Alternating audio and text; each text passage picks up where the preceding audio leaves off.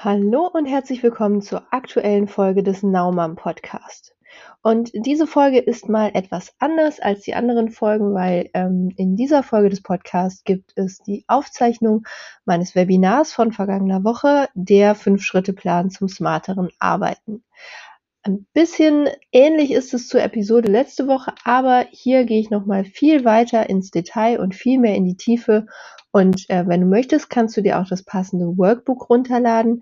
Dazu ähm, werde einfach Naumann Insider, geh auf www.verenaschul.de slash insight.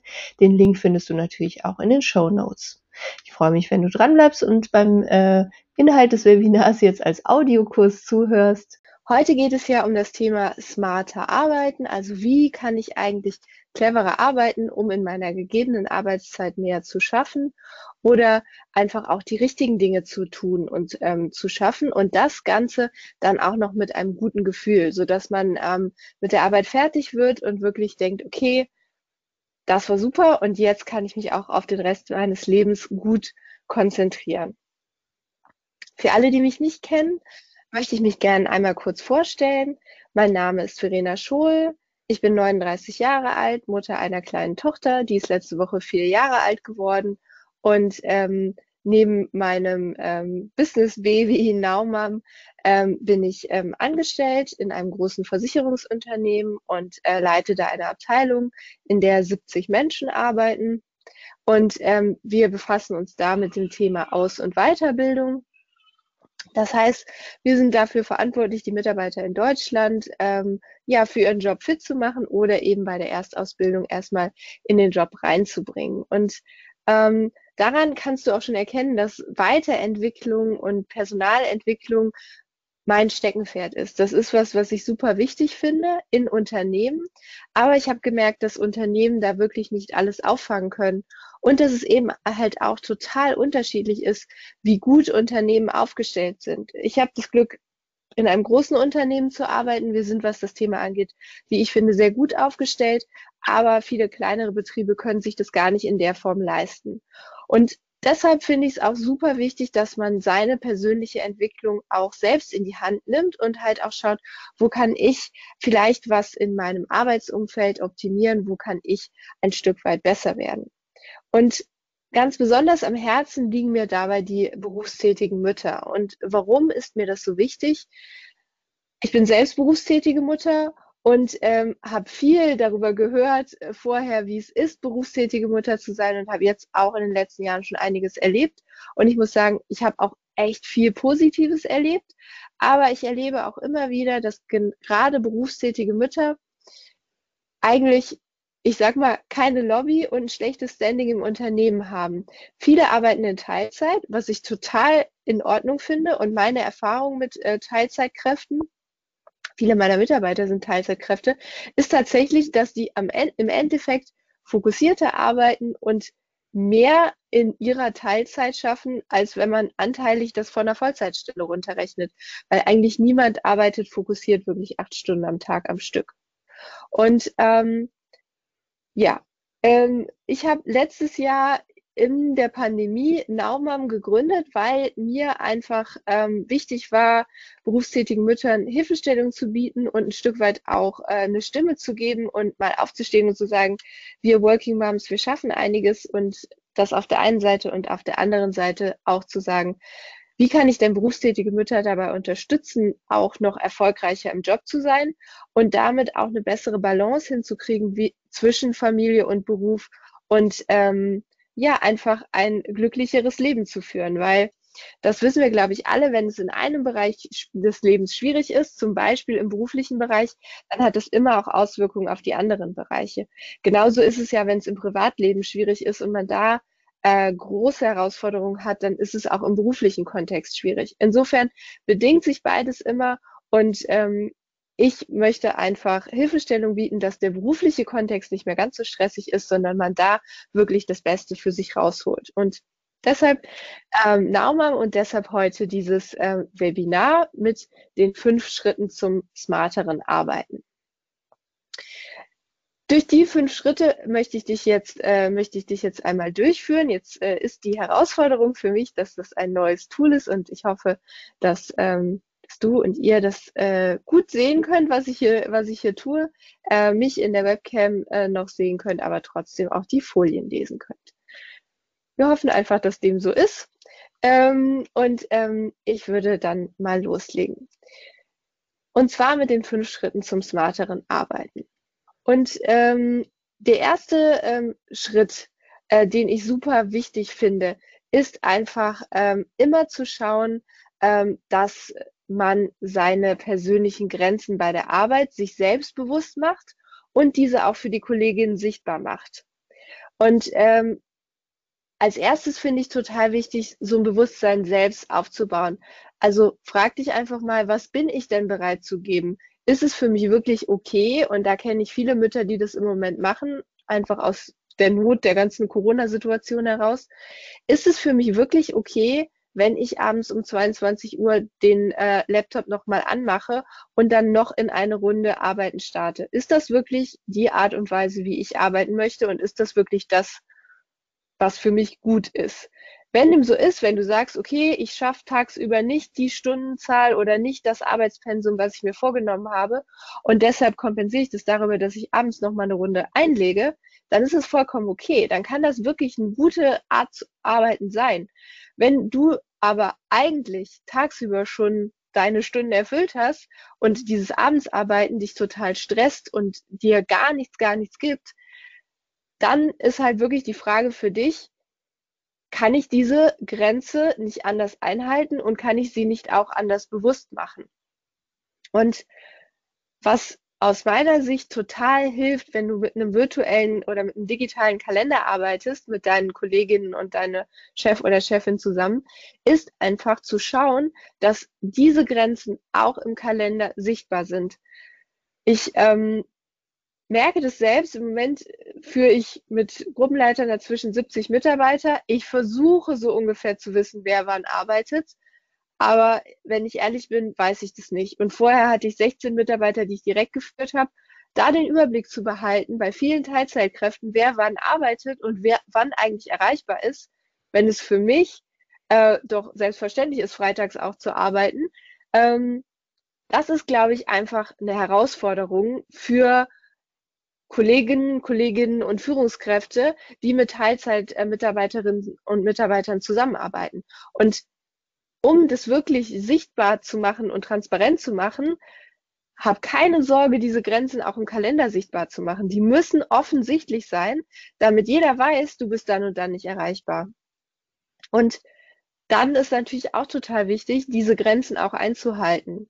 Es gibt immer Situationen, die Sonderfälle sind, wo es einfach sein kann, dass es irgendwo brennt und dass du für dich sagst, okay, ich will das jetzt noch machen, ich muss das jetzt noch machen, es ist super wichtig, das Thema muss jetzt noch gehen, obwohl ich eigentlich vor einer halben Stunde schon Feierabend hatte.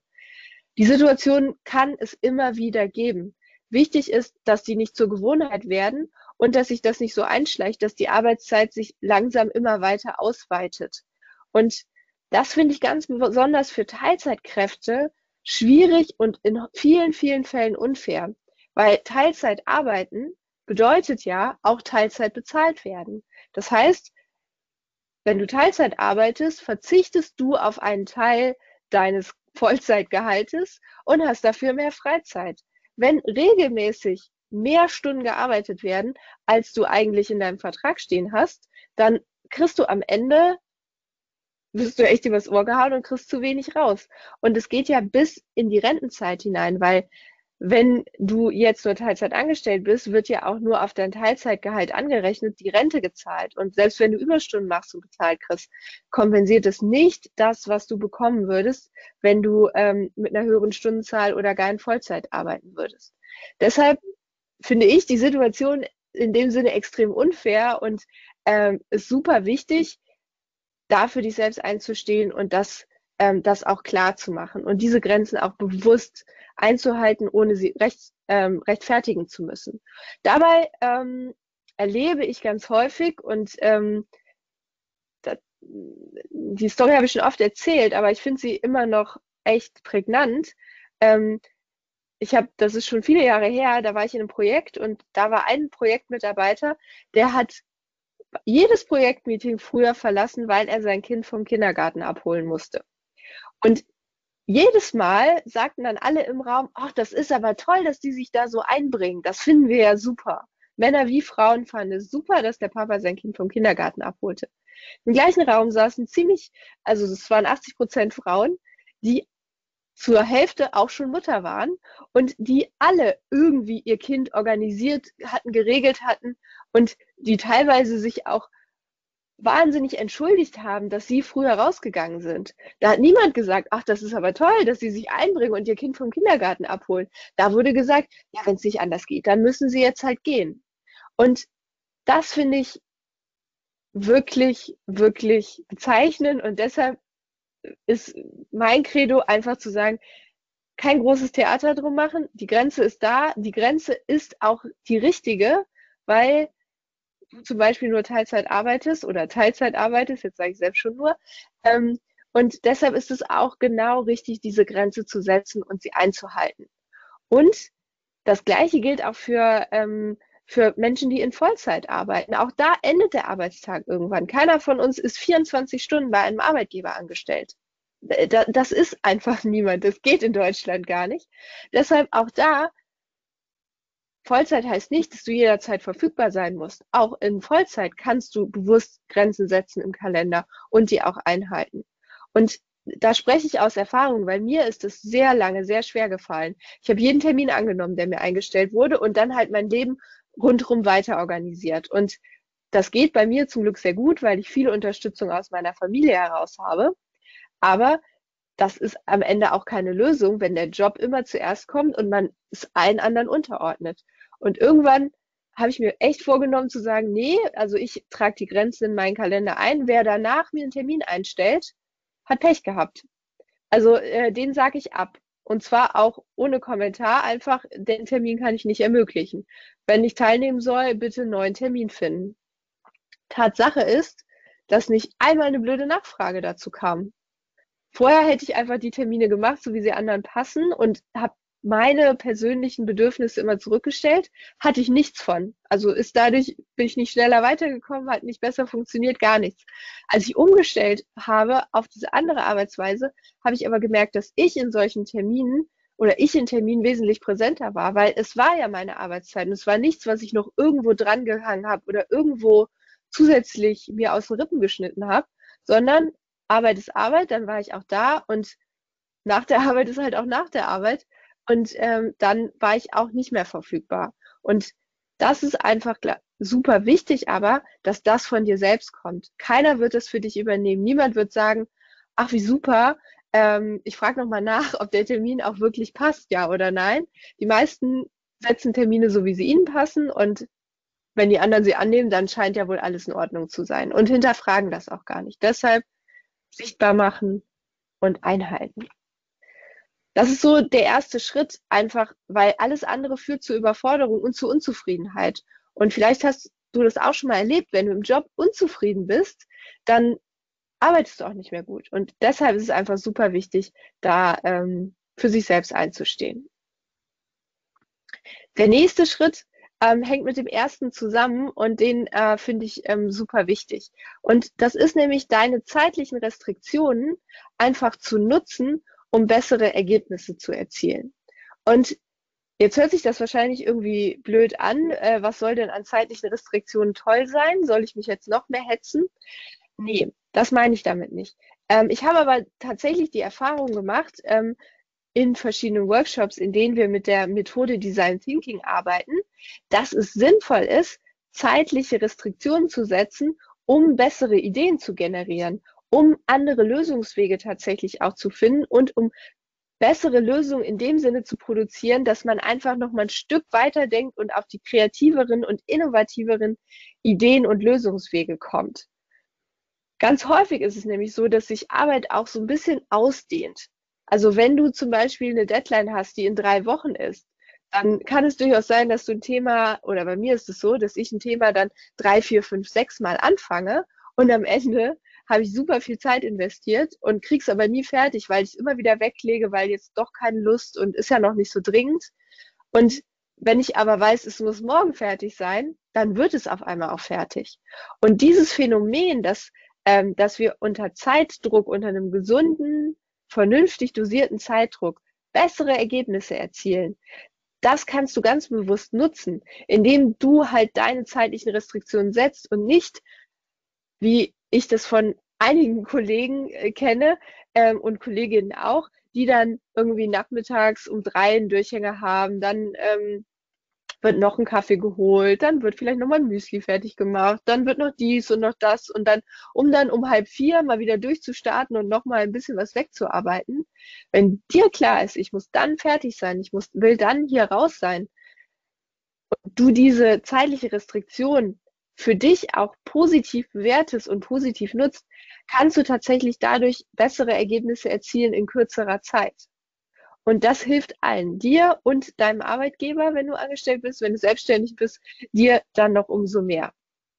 Und ähm, vielleicht hast, ähm, hast du ja auch dein, das Workbook runtergeladen, ähm, was es zum Webinar gibt. Die erste Seite habe ich jetzt schon total übersprungen, da habe ich aber ein bisschen was zu gesagt. Ähm, der Schritt zwei, ähm, da äh, würde ich mir jetzt einfach von dir wünschen oder vorschlagen als Action Step, als Action Step, dass du einfach mal in deinen Kalender schaust und bewusst schaust, wo kann ich denn Arbeitsblöcke eintragen, in denen ich mich zeitlich auch äh, bewusst begrenze, um dann Aufgaben da auch konsequent und fokussiert abzuarbeiten und mit dem gesunden Zeitdruck, der dazu führt, dass am Ende ähm, meistens noch mehr bei rauskommt bei der Arbeit. Schritt drei ist die große Frage nach dem, was machst du wann?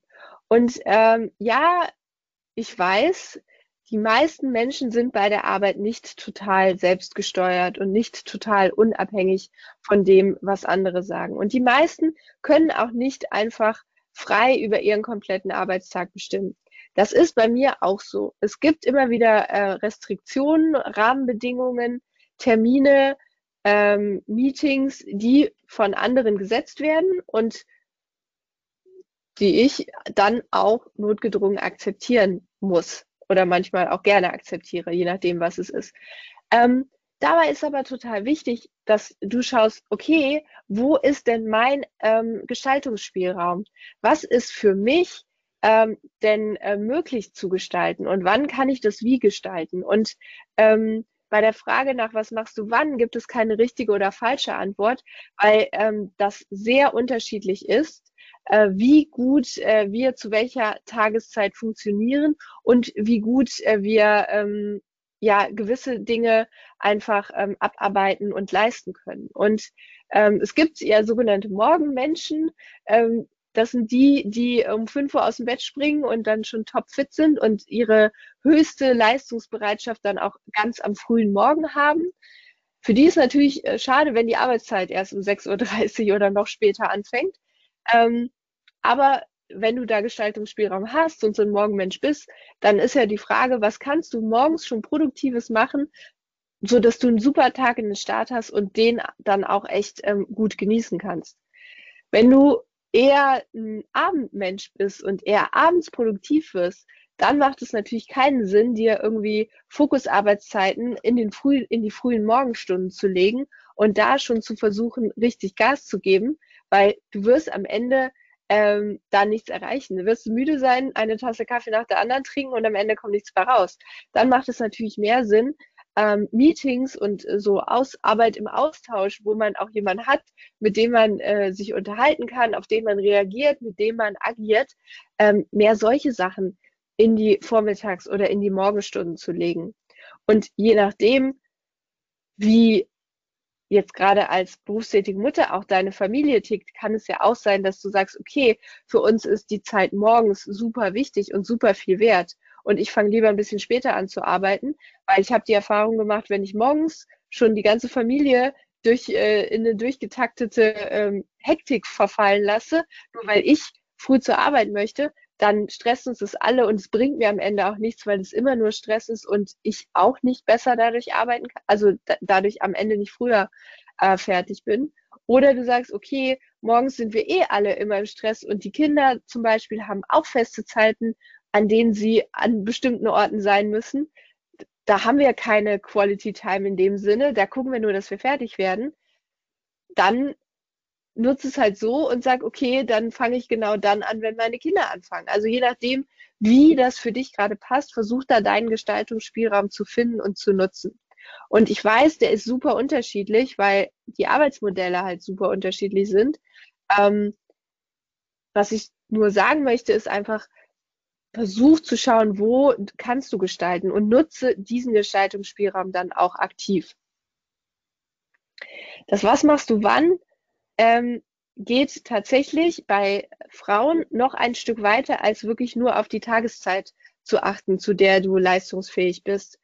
Ähm, es ist so, dass ähm, ähm, das ist erwiesen, also medizinisch, dass Frauen aufgrund ihres Zyklus unterschiedliche Phasen auch durchlaufen, in denen sie unterschiedliche, ich sag mal, ähm, Dinge besonders gut können. Es gibt halt Phasen im Zyklus, wo man super im Austausch mit anderen ist, in der Regel. Jetzt wird hier ein bisschen äh, medizinisch, ist es so rund um den Eisprung. Das ist eine Phase, wo man ähm, äh, grundsätzlich sich selbst attraktiver fühlt und auch attraktiver wirkt. Und das ist natürlich super geeignet, um mit anderen in den Austausch zu gehen, um Arbeit zu machen, die nach außen geht. Und die Phase rund um ähm, rund um die Menstruation, die ist eher für Stillarbeit geeignet. Jetzt möchte ich auch mit meinem Chef diskutieren, an welchem Punkt im Zyklus ich jetzt gerade stehe. Ähm, äh, das wäre auch was, was mir super unangenehm wäre und ich glaube ihm noch viel unangenehmer. Deshalb, das äh, würde ich aussetzen. Ähm, aber äh, wenn du selbst das weißt und für dich ein Bewusstsein entwickelst, wann funktioniere ich in welcher Art von Arbeit gut, kannst du Te äh, Termine, die du selbst gestalten kannst, wenn du zum Beispiel ähm, ein großes Meeting für ein Projekt ansetzen musst und dich fragst, okay, mache ich das in dieser Woche oder in der nächsten Woche, dann macht es schon mal Sinn zu schauen, okay, ähm, wo stehe ich denn da gerade? Und macht es für mich Sinn, das eher in der einen oder eher in der anderen Woche zu tun. Also das ist klar, also für mich persönlich ist das nichts, wonach ich mein Leben und mein Arbeitsleben ausrichten kann und möchte. Aber es hat mir schon geholfen, gerade bei so wichtigen großen Terminen, die ich selbst bestimmen kann, da so ein bisschen drauf zu schauen und zu gucken, na, was äh, ist es denn für Arbeit, die wahrscheinlich für mich in dieser, dieser Phase ähm, besser wirkt. Und ähm, tatsächlich ist es so, dass, ähm, dass Frauen grundsätzlich nicht diesen 24-Stunden-Rhythmus haben, sondern eher immer so, ein, so einen monatszyklischen Rhythmus und das gar nicht so abhängig ist davon, ähm, ob jetzt wirklich ein Eisprung und eine Menstruation stattfindet. Ich bin mit dem Thema auch gleich durch, sondern ähm, sondern dass Frauen grundsätzlich mehr nach so einem Mondzyklus ticken. Und ich bin wirklich kein esoterischer Typ. Ähm, und ich kann das jetzt bei mir auch nicht immer eins zu eins so ableiten. Aber ich habe gemerkt, dass es durchaus Phasen gibt, und die wiederholen sich auch immer wieder, wo es mir super leicht fällt, nach außen zu gehen und in Kontakt zu gehen zu anderen Menschen und andere Phasen, wo mir das eher schwer fällt. Und wenn man das für sich selbst ein Stück weit beobachten und systematisieren kann, kann man das auch nutzen, um entsprechend wichtige Termine, die man selbst setzt, dann auch ähm, ja bewusst zu setzen und bewusst ähm, so zu gestalten, dass es einem möglichst leicht fällt. Weil darum geht es am Ende, sich, sich durch die Arbeit noch mehr aufzuhalsen, sondern die Arbeit möglichst gut und leicht erledigen zu können. Und ähm, auch zu ähm, auch zu was machst du wann gibt es ja eine Seite im Workbook und ähm, genau da einfach mal schauen, was kannst du allein gut wegarbeiten und wann machst du das und wann kannst du am besten in Meetings dich mit anderen auseinandersetzen. Bei mir persönlich, ich müsste eigentlich vormittags immer für mich arbeiten und nachmittags in Meetings gehen, weil ich merke, dass über den Tag meine Leistungskurve abflacht und kann aber auch nicht ganz so früh anfangen. Und das ist eigentlich das Typische. Also ich bin da so der Durchschnittsmensch, der irgendwo so in der normalen Arbeitszeit auch ganz gut tickt, aber äh, vormittags eigentlich konzentrierter ist als nach dem Mittagstief. Und ähm, wenn du es kannst, dann schau auch mal in die kommenden Wochen äh, in deinem Kalender rein und versuch mal zu strukturieren, wann ähm, mache ich denn mal so für mich Stillarbeits- oder Fokusarbeitszeiten und wann ähm, ähm, passen mir Termine denn besser tatsächlich. Also dass du das so ein bisschen bei den Terminen, die du selbst bestimmen kannst, für dich ähm, strukturierst. So, äh, wir kommen schon zu Schritt äh, vier und äh, das ist, mache mehr vom Gleichen. Und ähm, im Englischen nennt sich das Batching oder Mega-Batching sogar. Und worum geht's dabei? Ähm, die Welt, in der wir arbeiten, ist hochkomplex. Ähm, meisten haben wahrscheinlich schon mal was von der VUCA-Welt gehört. VUCA steht ja für Volatilität, also Änderungsgeschwindigkeit, Unsicher, also Uncertainty, Unsicherheit. Ähm, wir wissen eigentlich nicht, was morgen kommt und ähm, Unsicherheit wird uns ja gerade in, Ex in Extremform vor Augen geführt durch, ähm, durch die Corona-Krise. Ähm, wir haben ähm, Unsicherheit, Komplexität, äh, das C steht für Complexity oder Komplexität. Und ähm, es ist einfach so, dass Dinge viel, viel vernetzter funktionieren heutzutage, als es früher der Fall war. Das merkt man ja schon daran, dass äh, mittlerweile es Kühlschränke gibt, die Essen bestellen können. Aber auch das will gut gemanagt sein. Also, ähm, dass man, dass wir einfach eine viel höhere Vernetzung haben und Dinge, die wir an der einen Stelle ändern, haben Auswirkungen auf andere Dinge, die wir nicht überblicken können. Und es ist so komplex, dass eigentlich auch kein Mensch mehr für sich alleine große Themen überblicken kann. Wir sehen immer nur kleine Ausschnitte wirklich gut. Ähm, und das letzte ist Ambiguität und das ist Mehrdeutigkeit. Und Mehrdeutigkeit da insbesondere auch von Informationen. Und ähm, das habe ich heute schon in einem anderen Seminar erzählt, aber es ist für mich einfach ein gutes Beispiel. Vor äh, 20 Jahren habe ich angefangen zu studieren und ähm, da war das noch so, dass äh, die Wahrheit in Büchern stand. Also da konnte man auch äh, schon googeln, das gab es durchaus schon. Aber am Ende zählte das nicht, wenn man eine wissenschaftliche Arbeit geschrieben hat. Also man musste das Ursprungswerk finden und auch aus diesem zitieren. Und ähm, das hat sich heute, also der Umgang mit Informationen hat sich heute einfach total stark gewandelt. Was ich super finde, ist, dass so viele Informationen so zugänglich sind. Und zum Beispiel so ein Webinar, wie ich es jetzt hier mache, oder so ein Online-Workshop, den gab es ja vor 20 Jahren wäre das ja gar nicht gegangen und wahrscheinlich wäre es vor 10 Jahren auch nicht mit so einer Home-Ausstattung gegangen. Ähm, das geht jetzt, ist super. Allerdings gibt es auch verdammt viele Menschen, die Informationen senden und die haben unterschiedlich gute Qualität. Ähm, und deshalb werden Informationen auch viel schneller mehrdeutig. Je nachdem, wer die Information sendet, sie, kann sie anders verstanden werden. Ähm, sie kann missinterpretiert werden. Sie kann von jemandem weiterverwendet werden, der sie zu einem ganz anderen Zweck nutzt. Ähm, es passiert ja zum Beispiel Künstlern manchmal, Musikern, wenn ihre Musik dann in irgendeiner Wahlwerbung von irgendeiner Partei verwendet wird, deren Gesinnung sie so gar nicht teilen, dann ähm, sind es ähm, sind es natürlich Dinge, ähm, da, da kriegen Informationen Mehrdeutigkeit, die, ähm, die so nicht absehbar war und die interpretiert werden muss. Und diese Ambiguität, diese Mehrdeutigkeit ist einfach ähm, schwierig zu managen. Es ist einfach anstrengend. Also sich immer zu fragen, ist die Information denn jetzt wirklich die Wahrheit oder ist sie schon interpretiert oder ist, ähm, steckt was ganz anderes dahinter, ist einfach furchtbar anstrengend. Das gepaart mit hoher Veränderungsgeschwindigkeit, Komplexität und Unsicherheit führt einfach dazu, dass unser Leben per se wahnsinnig anstrengend geworden ist. Es ist einfach wahnsinnig schwierig. Und deshalb sollte man versuchen, aus meiner Sicht bei der Arbeit nicht noch die Komplexität weiter zu erhöhen, indem man ständig von Aufgabe zu Aufgabe springt. Und ähm, jetzt sind ja gerade Mütter äh, gerne mal ähm, berühmt berüchtigt für ihre Fähigkeit des Multitaskings. Und ähm, ich kenne das von mir auch, dass ich äh, noch eben äh, ein Wasser einschenke, während ich äh, mich schon in die nächste ähm, äh, Teams-Sitzung einwähle oder in den nächsten Zoom-Call einwähle. Ähm, oder äh, noch nebenbei äh, irgendwas raussuche, äh, keine Ahnung, die ganzen Anforderungen, die so ein kleiner Mensch so parallel im Homeoffice entwickeln kann. Ich merke aber auch, dass das tatsächlich ähm, Konzentration kostet und anstrengend ist. Und echtes Multitasking, also wirklich verschiedene Dinge, die ich konzentriert tue, parallel zu tun, das macht unser Gehirn faktisch nicht. Also das ist äh, rein biologisch nicht möglich. Was wir stattdessen tun, ist ähm, ganz schnelle Wechsel der Aufgabe. Also das Gehirn schaltet wie so ein Switch ganz schnell hin und her. Also bei einer und ich mache das auch manchmal, bei einem äh, Online-Meeting zuhören und parallel E-Mails beantworten, ist fürs Gehirn eine wahnsinnige Leistung. Und das switcht quasi immer in seiner Aufmerksamkeit hin und her. Und meine Erfahrung in der letzten Zeit ist, manchmal switcht mein Gehirn nicht mehr mit.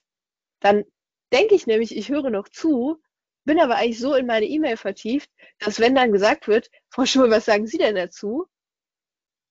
Ich versuchen muss, irgendwie Leitungsprobleme vorzutäuschen, um nicht zuzugeben, oh, ich habe gerade die letzten zehn Minuten eine E-Mail beantwortet und habe ehrlich gesagt gar nicht aufgepasst, worüber Sie gerade reden.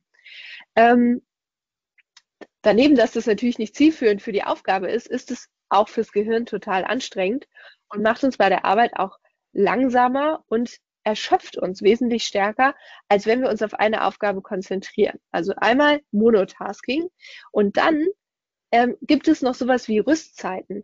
Also wenn man eine Aufgabe anfängt, dann ist es super sinnvoll, sich in dieser Aufgabe auch erstmal äh, zu vertiefen und darauf zu konzentrieren.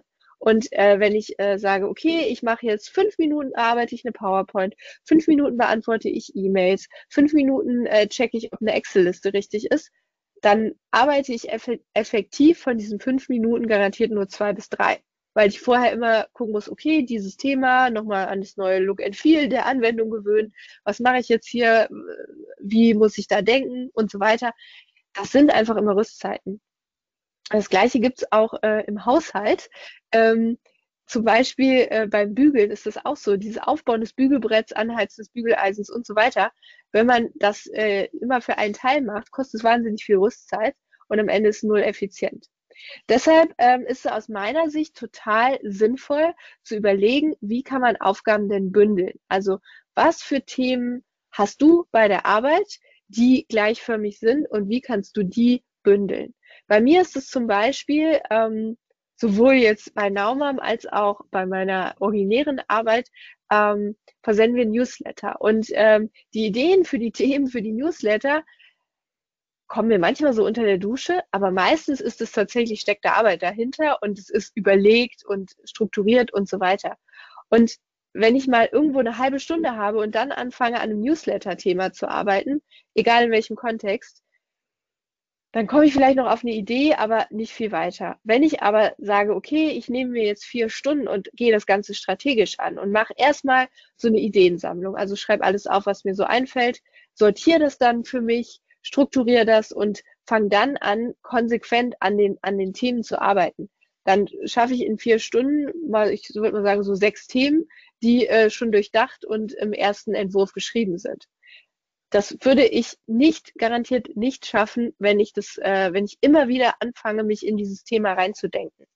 Und das ist einfach super wichtig, ähm, finde ich, da mal zu schauen, wie kann man das aktiv nutzen und muss ich wirklich immer und zu jeder Zeit per E-Mail erreichbar sein und muss ich jede E-Mail sofort lesen und auf jede E-Mail sofort antworten, weil jede E-Mail ist so ein kleiner Störfaktor, der dich aus deiner Arbeit rausreißt.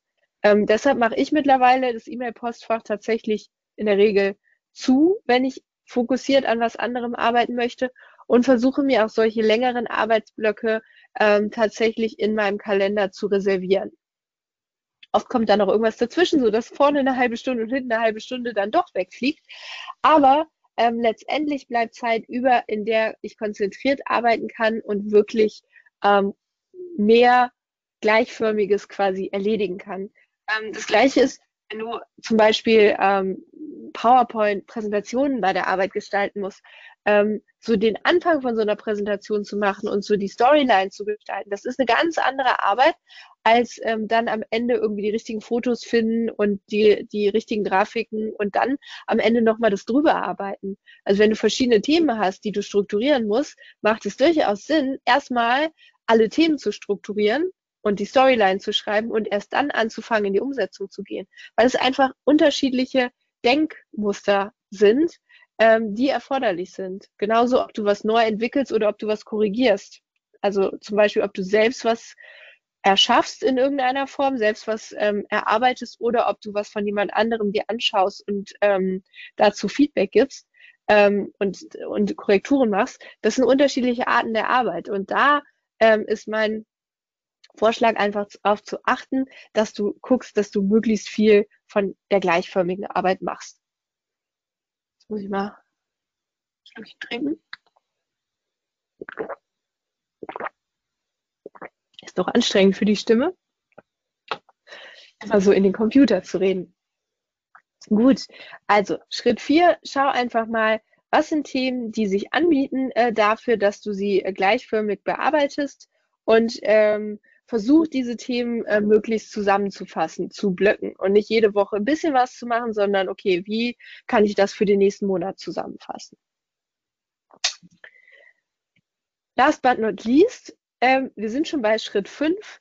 Das ist die Wochen Vor- und Rückschau. Und ähm, ehrlich gesagt, ähm, ist das etwas, was ich mittlerweile super gerne mache und was mir, ich mache das immer am Wochenende, immer ein gutes Gefühl gibt und tatsächlich immer ein gutes Gefühl gibt, egal wie gut oder schlecht die vergangene Woche war.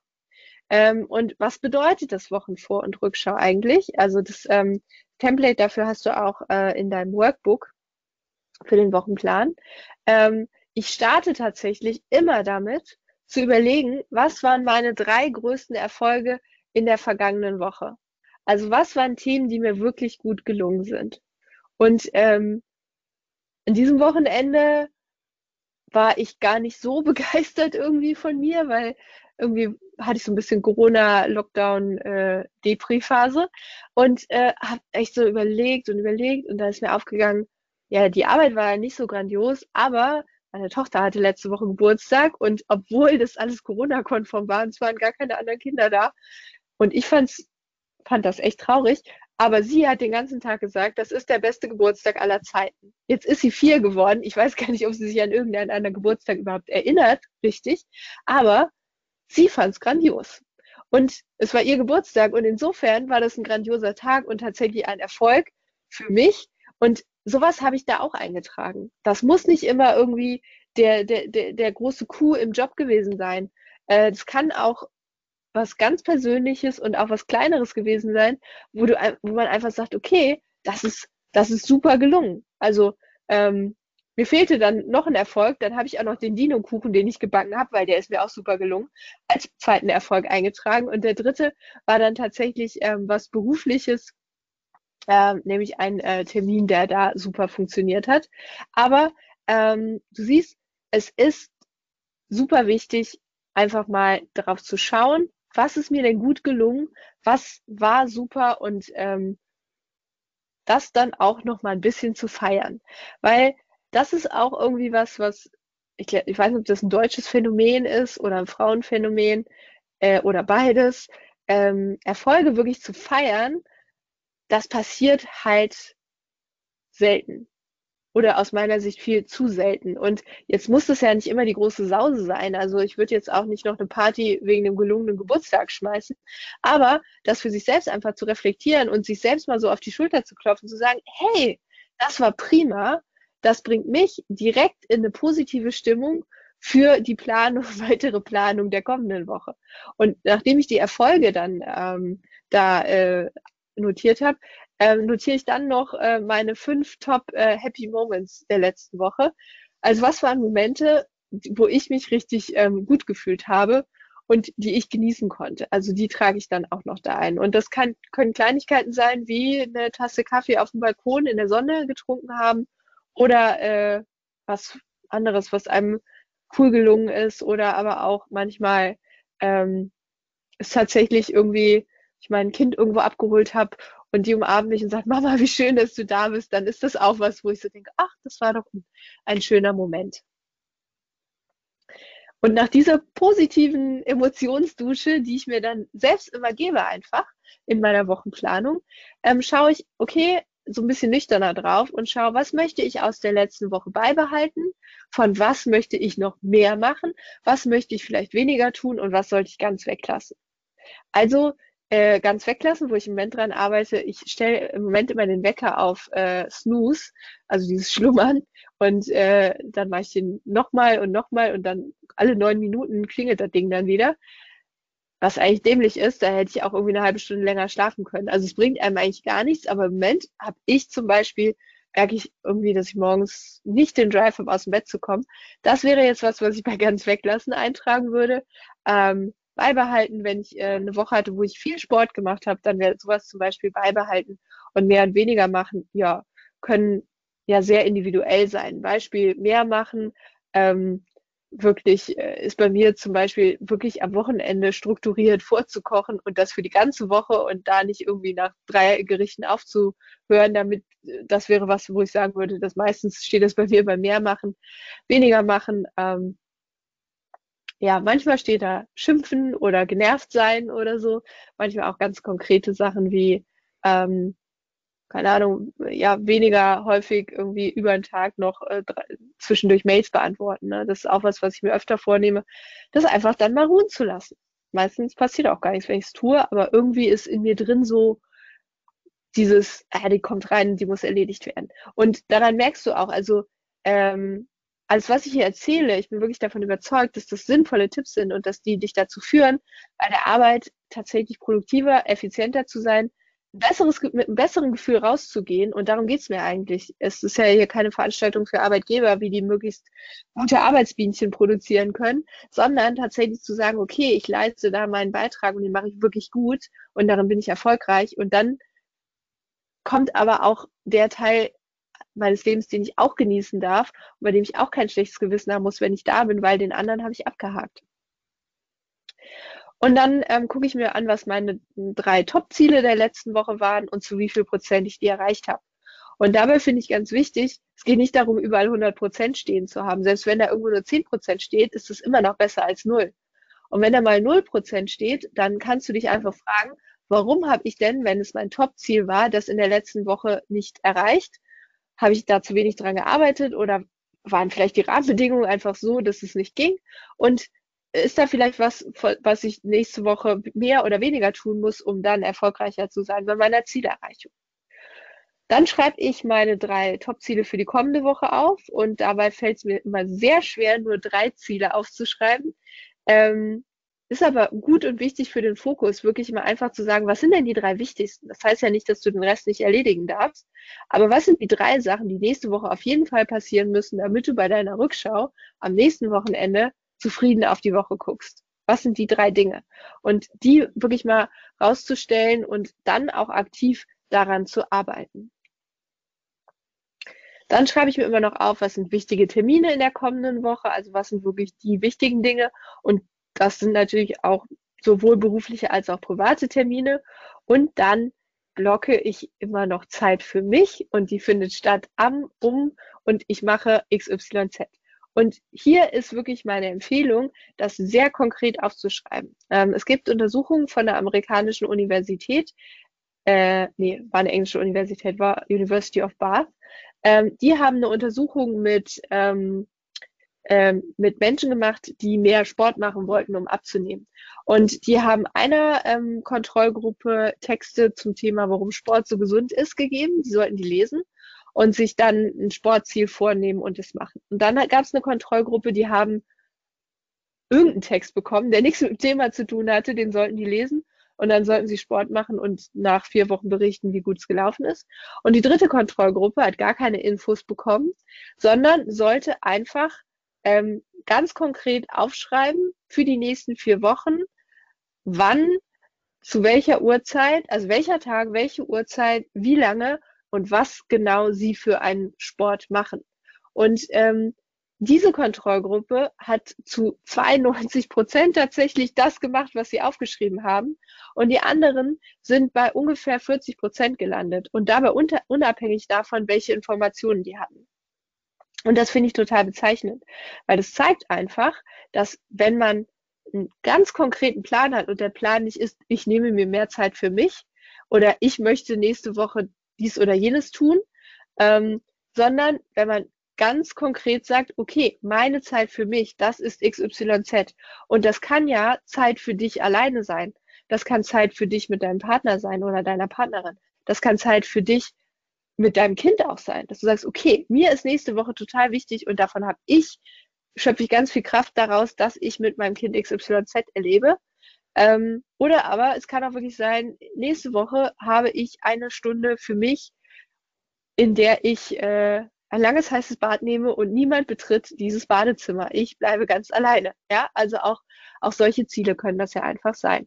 Ähm, wichtig ist aber, dass man sehr konkret aufschreibt, weil dann ist die Wahrscheinlichkeit, dass es auch passiert, umso höher. Ansonsten kommt irgendwie auch schnell Unzufriedenheit auf, wenn man sich immer wieder was vornimmt, was man dann doch nicht in die Tat umsetzt, weil irgendwas dazwischen kommt. Und es kommt immer was dazwischen. Also ähm, Leben ist ja, ich weiß gar nicht, wer es gesagt hat, aber Leben ist ja das, was passiert, während man Pläne macht. Ne? Das ist ja für uns alle so und mit Kindern nochmal extra so, in dieser VUCA-Welt, in der wir leben, nochmal extra so. Und trotzdem, man darf aus meiner Sicht das Steuern nicht aus der Hand geben, sondern muss eigenverantwortlich für sich einstehen und dazu finde ich das Thema zum Beispiel auch ganz wichtig. So, das waren die fünf Schritte zum smarteren Arbeiten, ähm, die ich ähm, jetzt hier mit euch durchgegangen bin. Und ähm, ich hoffe, dass du ein bisschen was äh, daraus mitnehmen konntest. Ähm, wenn du das Workbook noch nicht runtergeladen hast, dann mach das gerne. Da findest du die Zusammenfassung auch nochmal. Da findest du auch die Seiten mit den Wochenplänen. Ähm, ich habe dann das einfach mehrfach ausgedruckt ähm, und dann wirklich da rein notiert. Ich ähm, bin großer Fan davon, Dinge tatsächlich teilweise, also solche Themen, wie das, ähm, wie zum Beispiel diese Wochenplanung, durchaus ähm, auch noch ähm, ja mit Papier und Stift zu machen, weil ich einfach finde, dass das ähm, dann für mich selbst irgendwie eine bessere Form der Reflexion ist, als wenn ich das am Bildschirm mache. Ich glaube, das ist aber auch individuell. Also meine Empfehlung wäre, das wirklich mit Stift und Papier zu tun, wenn du kein Stift und Papier mehr hast zu Hause und das äh, da das äh, digital machen möchtest, ist das natürlich, wenn das deine Präferenz ist, genauso gut. Ähm, da ist einfach nur wichtig, ähm, auch so ein alter Versicherungsspruch, wer schreibt, der bleibt. Also ähm, einfach ähm, Dinge aufschreiben, weil das hilft wirklich äh, dran zu bleiben und die umzusetzen. Wenn dir dieses Webinar gefallen hat und wenn dir meine Tipps zum smarteren Arbeiten gefallen haben, dann möchte ich dich jetzt gerne einladen, noch ein bisschen dran zu bleiben.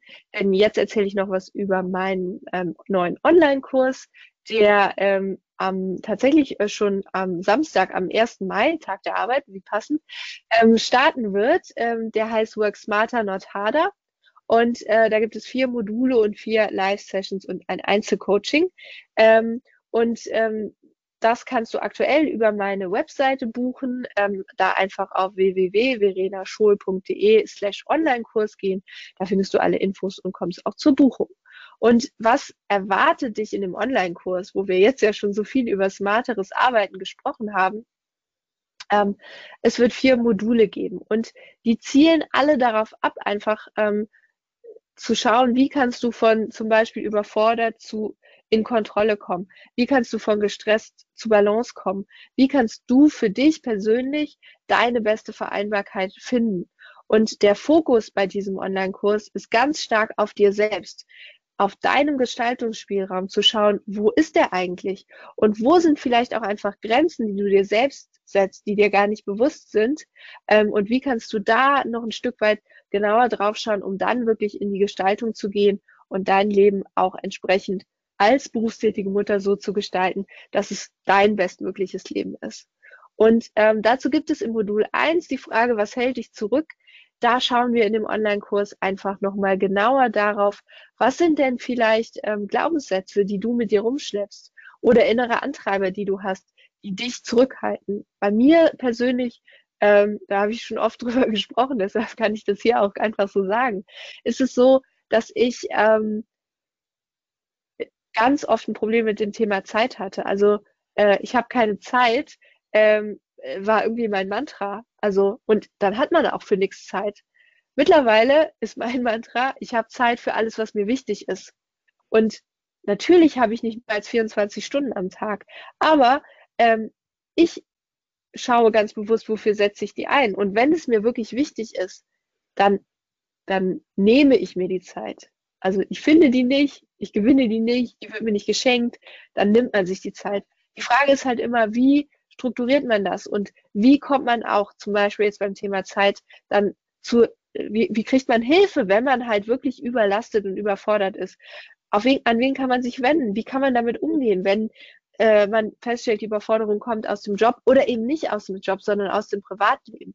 Also da geht es einfach darum zu schauen, okay, was hält dich denn, was ist in dir drin, das vielleicht dich persönlich zurückhält, dein Leben anders zu gestalten und eigenverantwortlicher wieder in die Selbststeuerung zu gehen und dich nicht mehr so von Aufgabe zu Aufgabe zu hangeln.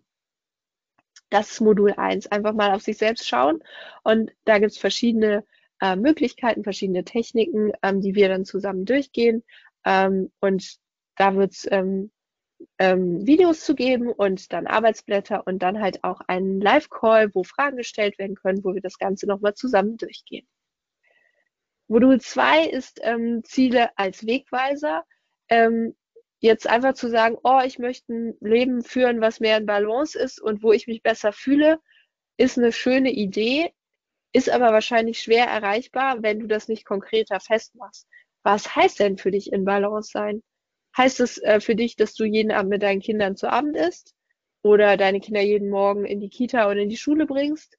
Oder heißt in Balance sein einfach, dass du ähm, nicht mehr schimpfen musst zu Hause oder nicht mehr genervt und gestresst bist. Ähm, was, was heißt das für dich? Also da einfach zu schauen, okay, was ist denn dein Ziel als Working Mom? Wo möchtest du hin? Ähm, und das wirklich mal zu beleuchten. Ist es auch wirklich das Ziel oder ist es nur ein Vehikel? Also ähm, das ist beim Thema Abnehmen ist es ganz oft, dass die Leute sagen, oh, ich will abnehmen. Ja, das ist kein Ziel. Die Frage, die, sie, die viel wichtiger ist, ist zum Beispiel, was steckt dahinter? Also möchtest du dich besser fühlen? Möchtest du anders wahrgenommen werden? Da schauen wir einfach in Modul 2 drauf. Was ist denn eigentlich dein Ziel? Was ist für dich wichtig? Und wie kommst du dann auch dahin? Wie kannst du es so formulieren, dass du es auch gut erreichen kannst? Das ist Modul 2. In Modul 3 geht es um Gewohnheiten als Zielbooster. Ähm, letztendlich ist Veränderung immer schwierig. Veränderung ist für jeden Menschen schwierig, weil wir einfach in unserem Gehirn äh, so Synopsen und Bahnen gebildet haben, äh, die sind wie Autobahnen. Also das kann man sich so vorstellen. Eine Gewohnheit ist wie eine Autobahn im Kopf. Gutes Beispiel, Zähne putzen morgens. Den wenigsten Erwachsenen wird es passieren, dass sie und mit ungeputzten Zähnen aus dem Haus gehen. Das ist einfach ein Automatismus, das ist eine Autobahn im Kopf, das macht man einfach. Ja, ähm, ich kenne wenige äh, Erwachsene, die von sich behaupten, äh, jeden Morgen 45 Minuten joggen vor Sonnenaufgang. Das ist mein Automatismus. Das mache ich als Gewohnheit einfach mal so. Ähm, das muss es ja vielleicht auch gar nicht sein. Die Frage ist nur, was ist dir wichtig und wie kannst du das, was dir wichtig ist, in deine Gewohnheiten integrieren und daraus Gewohnheiten machen. Weil Gewohnheiten kann man entwickeln. Der Weg dahin ist immer noch schwierig, aber der Vorteil, wenn du eine Veränderung als Gewohnheit etablierst, ist einfach, dass es automatisch wird. Und sobald es automatisch ist, ist es nicht mehr schwierig. Und da muss man einfach hinkommen, wenn man sein Verhalten verändern möchte und andere Ergebnisse erzielen will, egal in welchem Kontext. Und auch hier in dem Kontext als, als Working Mom, ähm, einfach zu schauen, was kann ich da als Gewohnheit nutzen und wie kann ich die bestmöglich einsetzen. Das ist Modul 3. Modul 4 ist äh, Zeit kreieren und smart nutzen. Also äh, natürlich kann ich äh, niemandem mehr als 24 Stunden am Tag schenken und sieben Tage in der Woche. Das ist für uns alle gleich.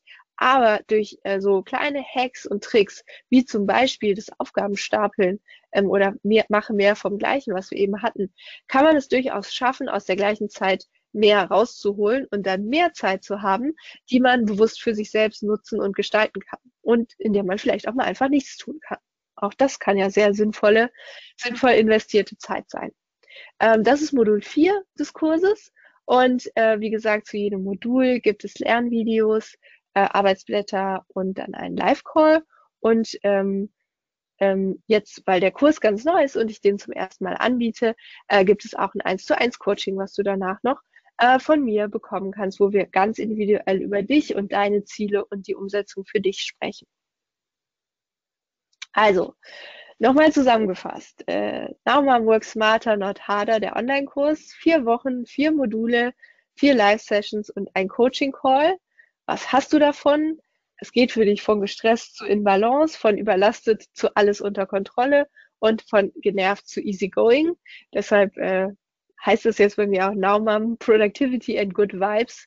Ähm, mir geht es einfach darum, im Leben im Flow zu sein, äh, mit sich selbst im Reinen zu sein und dabei das zu erreichen, was dir persönlich wichtig ist. Bist du dabei? Ich würde mich total drüber freuen. Ähm, aktuell ist es so, ähm, dass ich jetzt bei diesem ersten Launch des Kurses den Kurs für ähm, 114 Euro anbiete. Äh, mehr Infos dazu, wie das Ganze abläuft, äh, wann es startet, wie du es buchen kannst, findest du unter www.verenaschul.de slash Online-Kurs und wenn dir das heute Abend gefallen hat, wenn dir meine Art zu reden über Themen, meine Art Dinge zu vermitteln gefallen hat, dann würde ich mich freuen, wenn du dich anmeldest und dabei bist. Wenn du sagst, alles, was ich brauche, habe ich heute Abend von dir gehört, dann freue ich mich auch. Ich hoffe, ähm, dass dich das heute ein bisschen weitergebracht hat in dem, wo du stehst, in dem, wo du hin willst. Und ähm, wenn du magst, dann freue ich mich, wenn du mir auf Instagram folgst, at naumam-schul oder aber ähm, auch meinen ähm, Newsletter abonnierst. Das kannst du auch ganz einfach auf meiner Website ähm, tun. Ähm, insofern, ich freue mich, wenn du bei mir reinschaust und ähm, so, das waren der Fünf-Schritte-Plan zum smarteren Arbeiten und auch noch ein paar Infos über mein aktuelles Kursangebot, den Naumam Online-Kurs Work Smarter, Not Harder. Und äh, wenn du dazu Fragen hast, komm gern auf mich zu. Schreib mir einfach an verena.verenaschul.de. Ansonsten alle Links äh, findest du in den Show Notes. Und ähm, ja, wenn du Interesse hast, würde ich mich sehr darüber freuen. In diesem Sinne, be happy, be now. Sei eine Naumam.